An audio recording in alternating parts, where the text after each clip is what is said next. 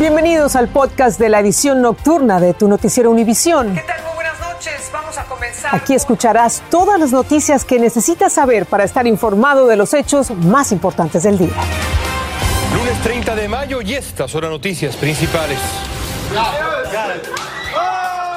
Reportan otro ataque violento en el metro de Nueva York. Fue contra un asiático y la policía lo investiga como un ataque de odio. Algunos testigos dicen que el hombre era un acosador sexual. A partir de mañana comenzará la nueva regla para reducir el proceso de asilo que permitirá que ciertos migrantes esperen en este país y sus casos no demoren años como ha sido hasta ahora. Y el fin de semana feriado se volvió una pesadilla para los viajeros que vieron cancelados miles y miles de vuelos. Hoy no fue la excepción, cuando cientos de vuelos cancelados o demorados provocaron irritación, molestias en aeropuertos en todo Estados Unidos. Comienza la edición nocturna. Este es un noticiero Univisión Edición Nocturna con Patricia Yaniot y León Krause. Amigos, buenas noches, feliz principio de semana para ustedes. El Departamento de Justicia investiga por qué la policía tardó tanto en entrar al salón donde estaba el pistolero en la escuela de Uvalde, en Texas, la primaria Rob. En aquellos momentos, una niña llamó al 911 y dijo que estaba en un salón de clases rodeada de víctimas, de niños muertos. Francisco Cobos nos trae nueva información sobre esta tragedia. Una llamada difundida hoy revela los momentos de terror que vivieron los niños antes y después del ataque en la escuela primaria Rob de Uvalde, Texas. En la misma, una operadora del número de emergencia 911 describe lo que acaba de decir una niña que llamó pidiendo auxilio desde el interior de la escuela.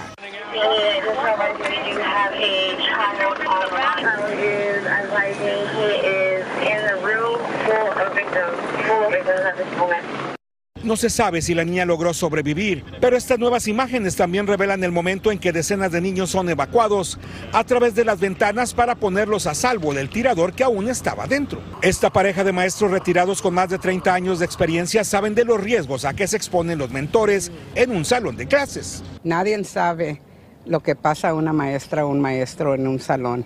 Juntos acudieron a uno de los tres funerales de los niños fallecidos que iniciaron hoy y dicen que están en contra de la propuesta del expresidente Donald Trump de dotar de armas a los maestros. Cualquier niño puede agarrar esa arma. ¿Y qué? Más uh, peligro. peligro. Hoy también se difundieron los planes que tiene el presidente Joe Biden para el edificio de la escuela primaria. El presidente me aseguró que vamos a remover esa escuela, poner una nueva. Me, aseguró que vamos a tener los fondos necesarios. Pero algunos habitantes de Uvalde tuvieron su propia opinión sobre este plan. La mayoría de la gente aquí fuimos a esa escuela y tenemos, sí tenemos buenos recuerdos de esa escuela. Hoy cientos de personas provenientes de otras ciudades e incluso de México acudieron a los primeros tres funerales de los niños asesinados. Muchos también siguen llegando hasta aquí para traer ofrendas florales, globos, veladoras y cruces o simplemente para orar por el eterno descanso de las víctimas. En Uvalde, Texas, Francisco Cobos, Univisión. En Nueva York, el metro vuelve a ser escenario de un acto de violencia. Personas golpearon repetidamente a un hombre asiático y las autoridades lo investigan como un crimen de odio, pero algunos testigos dicen que la víctima en realidad era un acosador y que otros pasajeros decidieron hacer justicia. Fabiola Galindo tiene la historia para ustedes. Un hombre afroamericano sujeta con los brazos hacia atrás a un hombre asiático y luego otro lo golpea repetidamente en la cara y la cabeza, como si fuera un saco de boxeo, ante la mirada de otros pasajeros. El perturbador incidente ocurrió en una de las estaciones más concurridas del metro neoyorquino en medio de una ola imparable de violencia. La policía divulgó las imágenes de la golpiza. Pues te da un poco de cosa, la verdad, sobre todo cuando vienes, con niños pequeños. Eh, no solamente el tema de ataque, sino el tema de lo que pasó hace unas semanas con el, con el ataque, con el tiroteo, sí, dentro del la agresión se investiga como un crimen de odio antiasiático, un problema recurrente desde el inicio de la pandemia cuando muchos se referían al COVID como el virus chino pero el incidente sería más complejo de lo que aparenta. De acuerdo con testigos, el hombre que fue golpeado habría intentado tocar a una mujer dentro del tren. En otras imágenes del video publicadas por la persona que grabó el altercado, se escucha que confrontan a la supuesta víctima por manosear presuntamente a una joven en el vagón. Y toman cartas en el asunto en vez de llamar a la policía. Y no puedes pedir ayuda, pues no vas a dejar que, que te hagan algo si ves que le están haciendo algo a alguien. La policía pide no intervenir cuando se trata de un delito criminal, mientras otros exigen mayor seguridad y protección en el sistema de transporte más grande del país donde nosotros vivimos allí sí que hay mucho, hay mucha... Si necesitas cualquier cosa, tienes a alguien a quien preguntar, tienes botones de, de alarma, tienes... ¿En Londres? Sí, en Londres. De hecho, uno de esos botones de emergencia es visible, justo al lado del hombre golpeado, pero... Lo que he visto es que no hay tanta seguridad en todos los metros. O sea, te topas en tres, cuatro estaciones, pero en sí en todas no. Y últimamente, pues sí he visto que hay peleas. Ahora las autoridades piden información sobre la mujer que fue manoseada. Aún no ha presentado una denuncia. En Nueva York, Fabiola Galindo, Univisión. Y desde mañana entra en vigor la nueva regla para asegurar que los migrantes sujetos a expulsión rápida, pero que son elegibles para el asilo, reciban atención inmediata. La medida también hará que los rechazados sean expulsados del país de forma expedita. Galo Arellano nos amplía. Una nueva estrategia del Servicio de Inmigración promete reducir el tiempo de espera para obtener el asilo político en la frontera con México. Se llama Regla Final Provisional sobre Procesamiento de Temor Creíble y Asilo y entrará en vigencia este martes. En palabras simples, si usted tiene una remoción expedita, pero solicitó asilo, esta disposición autoriza al Servicio de Inmigración a considerar su solicitud en cuestión de meses y no años pero eso sí, deberá tener un temor de persecución o tortura creíble. Si cualifica, recibirá protección más rápidamente. Si no es elegible, será expulsado inmediatamente. Cuando la persona es detenida en la frontera, tiene derecho a pedir lo que se llama una entrevista de miedo creíble. En ese momento, este proceso empieza y la persona en muchos casos tiene bastantísimo tiempo para prepararse, conseguir peritos, conseguir un abogado, traer prueba de su país. El inconveniente, dicen los juristas, es que con esta regla los aplicantes tendrían que comprobar en la primera instancia que son perseguidos en su país de origen. Ya no tendrán tiempo para prepararse y recopilar información para ir a una corte de inmigración. Hasta hoy, los jueces de inmigración eran los únicos que podían conceder, negar o referir casos de asilo en la frontera con México. Pero a partir de mañana, la también llamada regla del oficial de asilo otorgará poderes discrecionales temporales a los agentes de asilo. Por ejemplo, si usted simplemente dice, tengo temor de regresar a mi país porque hay delincuencia, es muy probable que ese caso no vaya a proceder. Centenares de inmigrantes con aspiraciones de asilo creíbles han denunciado que durante su travesía al cruzar la frontera, delincuentes y bandas criminales le roban todas sus pertenencias, incluso las evidencias que tenían para fortalecer su caso. Si eso le sucede, esta nueva regla le pondría en serios aprietos. Lo de mañana será el estreno de una primera fase, ya que la nueva estrategia será implementada gradualmente, comenzando con un grupo pequeño de inmigrantes. Seguimos contigo. Gracias, gracias, Galo. Mientras tanto, el huracán Ágata tocó hoy tierra en el Pacífico mexicano, allá en el estado de Oaxaca. Llegó como un huracán categoría 2 con vientos de 100 millas por hora. Se anticipan muy fuertes lluvias durante las próximas 24 horas hasta que la tormenta se disipe al recorrer parte del territorio mexicano. Jessica Cermeño está en Huatulco, México, para ustedes. Muchas gracias. Efectivamente, el huracán Ágata continúa debilitándose después de haber tocado tierra aquí en las costas del estado mexicano de Oaxaca como un huracán categoría 2 en la escala Saffir-Simpson.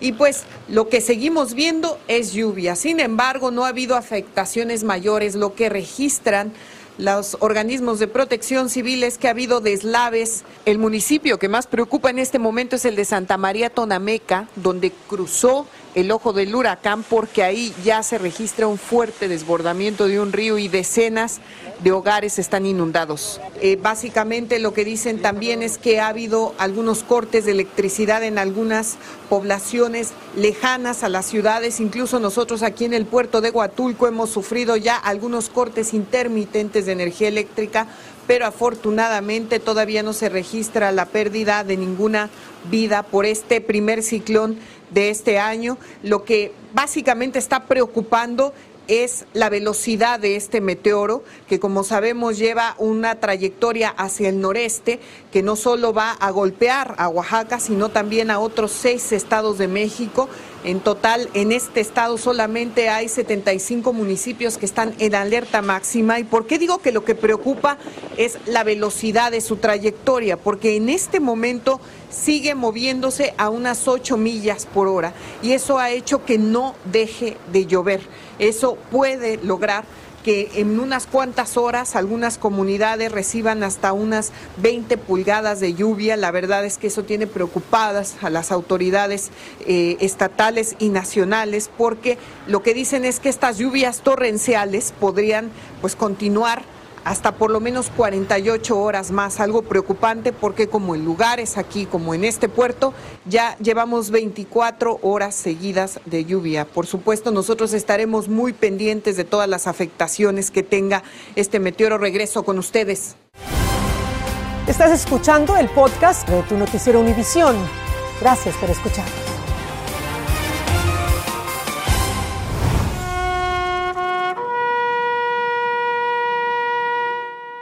En el Cementerio Nacional de Arlington, el presidente Biden conmemoró el Día de los Caídos colocando una ofrenda floral en la tumba del soldado desconocido. Biden dijo que no podemos olvidar a los que lo sacrificaron todo para que Estados Unidos permanezca fuerte y unido. Muchos viajeros que planeaban un fin de semana feriado, relajado, agradable con la familia y amigos se encontraron con, bueno, todo lo contrario, la cancelación o demora de miles de vuelos echaron a perder sus días libres. Desde Los Ángeles, Romy de Frías recogió varias reacciones de viajeros atorados, literalmente, en los aeropuertos. Vean esto. Imagínense, ya llevo aquí más de ocho, casi ocho horas. Esta es la odisea que han vivido muchos este fin de semana largo, donde casi 7 mil vuelos nacionales e internacionales han sido cancelados. Venimos de Guatemala y mañana se gradúa mi, hijo y, mi, mi nieto, que diga. Y si no agarramos este vuelo que, que salía el otro hasta las 9 de la mañana, ya no íbamos a llegar a tiempo. Una de las aerolíneas que se ha visto más impactada es Delta, quien solamente este fin de semana canceló por encima de 500 vuelos. vuelo se canceló la noche anterior, entonces a mí me dijo que no me podía ayudar. Delta asegura que el mal clima, problemas con el control del tráfico aéreo y la falta de personal, en especial por el aumento de casos de COVID-19, han contribuido al caos pero dice que alrededor del 90% de sus clientes que se les canceló un vuelo el domingo obtuvieron una nueva reservación. Pero ahorita que ya salimos de migración nos dijeron que viniéramos a buscar aquí para ver si nos daban otro nuevo vuelo. Y sí lo logramos. Felina García lleva todo el día en el Aeropuerto Internacional de Los Ángeles mientras espera un segundo vuelo ya que por los retrasos durante una de sus escalas perdieron el vuelo de conexión. De que hubo retraso, hubo retraso, porque íbamos a volar a la una 20 parece. Una 35 y esta es la hora que no nos hemos ido. Solamente hoy, en Memorial Day o el Día de los Caídos, casi 1.600 vuelos fueron cancelados. La AAA estimó que 3 millones de estadounidenses viajarían por avión este fin de semana. Desde Los Ángeles, California, Romy de Frías, Univisión. Mientras tanto, millones de estadounidenses que viajaron en auto este fin de semana feriado comprobaron que les resultó mucho más caro, sobre todo por si pues claro, el precio de la gasolina. La AAA dice que el precio promedio nacional de la gasolina regular subió hoy a 4 dólares con 62 centavos. El galón, 44 centavos más que hace un mes. Siete estados tienen ahora un promedio de 5 dólares el galón de la gasolina. El aumento de los casos de COVID-19 en Estados Unidos ha disparado las alarmas en las autoridades de salud. Preocupa que haya más contagios, evidentemente, por las reuniones y los viajes de este fin de semana feriado. Desde Nueva Jersey, Blanca Rosa Vilches dice qué medidas están tomando las autoridades. Vean. Los centros de pruebas del COVID han regresado a operar a toda su capacidad como hace algunos meses. 109 mil nuevas infecciones diarias en los últimos 14 días, un incremento del 21%. Además, los 26 mil casos diarios que han necesitado hospitalización a través del país. Tenemos fatiga de pandemia, y estas dos nuevas variantes han sido mucho menos letal, las personas piensan que ya el COVID ha pasado como a una gripe normal. Efectivamente, los 40 millones de viajeros de este feriado preocupan a las autoridades de salud. En 10 a 14 días vamos a ver un aumento de casos y esperamos que, esta, que el COVID-19 siga mutándose mientras existan personas no vacunadas los viajes congestionados, las reuniones en interiores y la cada vez mayor tendencia a no usar las mascarillas son la combinación perfecta para un incremento en los contagios en este feriado. Sí la uso en ciertos lugares. En este momento, como estamos en un espacio eh, libre, eh, no lo uso. La mayor preocupación está una vez más entre la población no vacunada, como Virgilio Rea. Trato de informarme para yo cuidarme mismo por sí mismo y lo mismo toda mi familia, mi, señora, mis tres hijos, nadie se ha vacunado, este, pero se sienten bien. Las autoridades de salud a nivel nacional recomiendan estar muy atentos a posibles síntomas del COVID en los próximos días, sobre todo a las personas que sienten que estuvieron expuestas y les recomiendan asistir a los centros de detección del virus lo más rápido posible. En North Bergen, New Jersey, Blanca Rosa Vilches, Univisión. Hay que vacunarse. Bueno, la Organización Mundial de la Salud dijo hoy que no se prevé que los cientos de casos de la llamada viruela del mono registrados en humanos hasta la fecha se conviertan en otra pandemia. Aún así, admitió que se desconoce cómo se está propagando y si la suspensión de la vacunación masiva contra la viruela humana hace décadas puede estar acelerando su transmisión. Y Guadalajara está de fiesta, por lo menos la mitad de Guadalajara. Después de 70 años de sequía, uno de sus equipos de fútbol, porque hay varios, el Atlas, se coronó campeón por segunda vez en seis meses. La explosión de júbilo de los atlistas ha sido incontenible. ¿Cómo no? Pues llevaban 70 años esperando y ahora son bicampeones. Atsiri Cárdenas ha sido testigo del festejo que ya es doble. Llevan casi 24 horas celebrando sin cesar el triunfo de su equipo. Desde que el Atlas venció el domingo al equipo Pachuca, miles de aficionados abarrotaron anoche la glorieta llamada Niños Héroes, símbolo del festejo de los rojinegros y donde vieron el partido en pantallas gigantes. Y hoy miles más se sumaron para festejar nuevamente con todo el equipo. No, pues a nivel familiar, pues todos rojinegros. Este, ayer lloramos de gusto, 70 años de, de maldición y 40 de carrilla nos tocaron. El Atlas del Guadalajara y su historia al convertirse en bicampeón en dos torneos consecutivos, luego de 70 años de sequía tras aquel único título de 1951. Muy contentos, todos en familia, nos la pasamos ayer viendo el juego y fue una final muy emocionante. Por eso hoy varios comercios festejaron con los tapatíos regalando sus productos, como lo es este puesto de tortas y este restaurante de chilaquiles que sirvió gratis uno de los platillos más típicos de México, al que fuera o no atlista por el equipo y es una manera de solidarizarnos también con un equipo que ha estado, ha estado, ha estado, con una afición que también ha estado, que es este ejemplo de persistencia. Esta tarde el equipo y cuerpo técnico dieron las gracias durante una misa en catedral.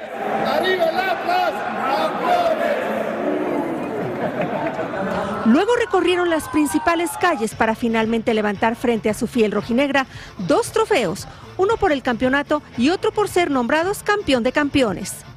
Debido a que los festejos no cesan, muchas empresas de la zona metropolitana de Guadalajara dieron el día a sus empleados para que estuvieran con su equipo. Este es el último evento público del Atlas antes de que comience el próximo torneo. En Jalisco, México, Archiri Cárdenas Camarena, Univisión. El Atlas bicampeón. Una familia de Kansas agradece hoy a sus vecinos que salvaron a su pequeño de cuatro años que sufre de autismo. Una cámara de seguridad muestra al niño pues saltando directamente a la piscina. La vecina vio al niño ahogándose. Uf, qué horror. Llamó a su padre, quien sacó del agua al pequeño Javier, le aplicó maniobras de resucitación cardiopulmonar, el famoso CPR, durante tres minutos hasta que el niño respiró de nuevo. Ahí está, corriendo y tranquilo.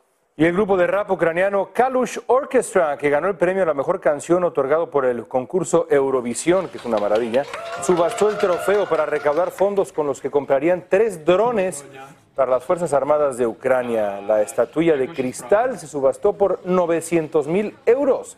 El grupo planea ahora hacer un tour por Europa para recaudar todavía más fondos para el ejército de su país.